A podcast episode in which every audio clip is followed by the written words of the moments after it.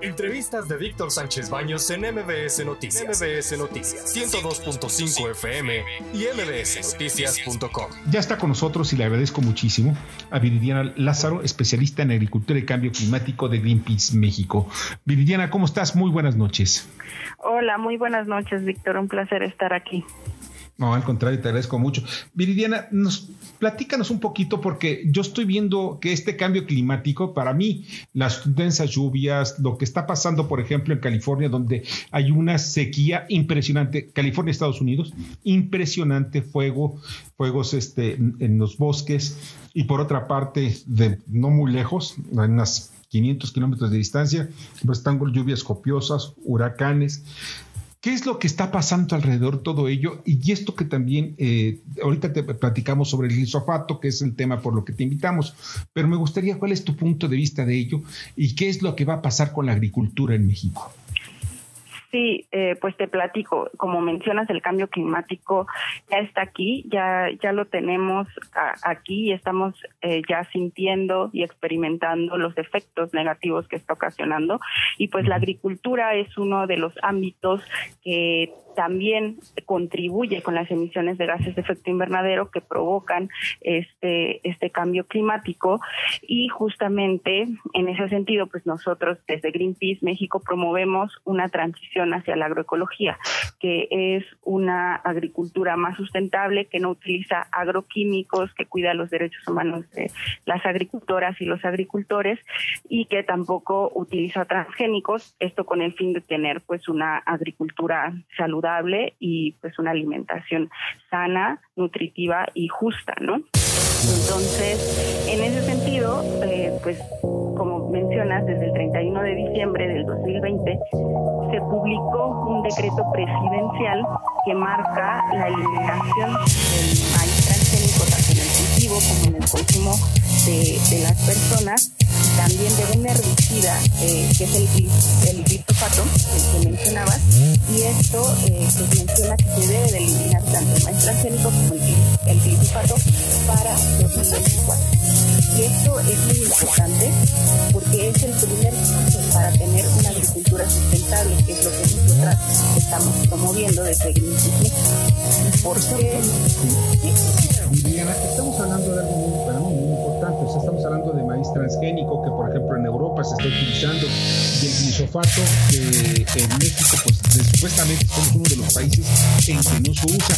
Sin embargo, yo sigo viendo que en algunas partes del algunas partes del país, por algunas por razones destino han entrado por esas tiendas el gobierno de para, para la agricultura. Siguen vendiendo el glisofato con distintas marcas, pero al final de cuentas es el glisofato de Claro, sí, el, el glifosato, eh, el glifosato, perdón, se sigue utilizando en, en, México, por eso es que se marca esta eliminación progresiva hacia el 2024. Eh, lo que dice es que para el 2024 se tiene que dejar de utilizar de manera total eh, este producto, es un herbicida. este es un herbicida, quiere decir que mata a todas las hierbas, es no es selectivo, por lo que elimina a todas las demás plantas, a todas las plantas del cultivo, e incluso también elimina los microorganismos del suelo que permiten que el suelo esté sano y sea fértil. También pues esto daña, daña la biodiversidad, contamina el agua y además hay que recordar que fue, el glifosato fue eh, considerado como probable cancerígeno eh, por la Organización Mundial de la Salud desde el 2000. Hay otra cosa que, que, que me interesa muchísimo porque ¿cuáles son los efectos? Bueno, yo conozco los efectos que son cancerígenos, que también está generando deformaciones en los niños, que el glisofato no nada más eh, se queda en la planta primaria, o sea, estamos hablando de que si le colocan un, herbicida para que ataque las alimañas, que, que, son las que destrozan algunos cultivos de jitomate, de papa, no sé, de lo que sea, pues eso sigue pasando si es de, si lo ponen en, en la soya, en la soja, pues la come la vaca y la vaca pues en su leche lleva glisofato. ¿Estoy eh, en lo correcto? Sí, eh, el glifosato es un herbicida sistémico, es decir, que no solo se va a quedar en la superficie de la planta donde lo aplicas, sino que va a entrar en los tejidos. Por lo tanto se va a quedar en todo en todo el organismo. Entonces sí entra de esa manera a pues a la cadena alimenticia no como dices a la alimentación de los animales pero también eh, pues llega hasta nosotras, ¿no? Hasta las consumidoras y los consumidores y pues eso es muy peligroso porque como te mencioné ya fue considerado como un probable cancerígeno por la Organización Mundial de la Salud. Y hay casos muy evidentes, ya se han reportado casos en Europa, en Estados Unidos y ya ha pagado dinero, mucho dinero también Bayer, ¿por qué? Por los daños que ha generado ese herbicida. Bernardo Sebastián. Hola, buenas noches. El glisofato sabemos, bueno, ya nos dijeron que es un herbicida y las funciones a largo plazo, pero ¿qué tanto daño hace al terreno?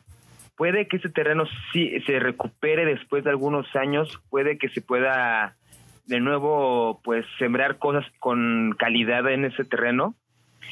Sí, eh, pues si se, si se continúa utilizando cualquier tipo de plaguicidas, incluyendo el herbicida glifosato, pues va a haber un daño notable, como te mencionaba, en la fertilidad del terreno, porque eh, las los microorganismos que, que viven en el suelo y permiten que, que sea fértil, pues se van a ver afectados. Y, y entonces, pues lo que se tiene que realizar es cambiar de método, dejar de utilizar estos agrotóxicos y eh, recurrir a la agricultura regenerativa, que justamente va a permitir recuperar esta fertilidad en el suelo y pues se utilizan muchas alternativas, ¿no? Desde microorganismos de montaña y muchas técnicas que no son nuevas, se han utilizado por mucho tiempo y tienen resultados beneficiosos en el suelo. Pues eso es lo importante, que se cree conciencia entre el agricultor y también en las autoridades. Viridiana, te agradezco muchísimo que nos hayas acompañado esta noche. Muchas gracias. Nada más eh, les invitamos a checar la página de greenpeace.org, diagonal México, porque próximamente vamos a presentar un informe para mostrar la viabilidad del, del decreto que, que, mencionamos aquí y también las alternativas que existen a este herbicida cancerígeno. Sí, que es muy grave lo que está pasando y además no ha bajado el consumo. Eso es lo más grave, no ha bajado el consumo y muchos agricultores están sufriendo ya las consecuencias en ellos mismos. Viridiana, pasa excelente noche. Gracias, hasta luego. Escucha a Víctor Sánchez Baños en MBS Noticias. MBS Noticias 102.5 FM y MBSNoticias.com. Lunes a viernes, 9 de la noche, tiempo del centro de México.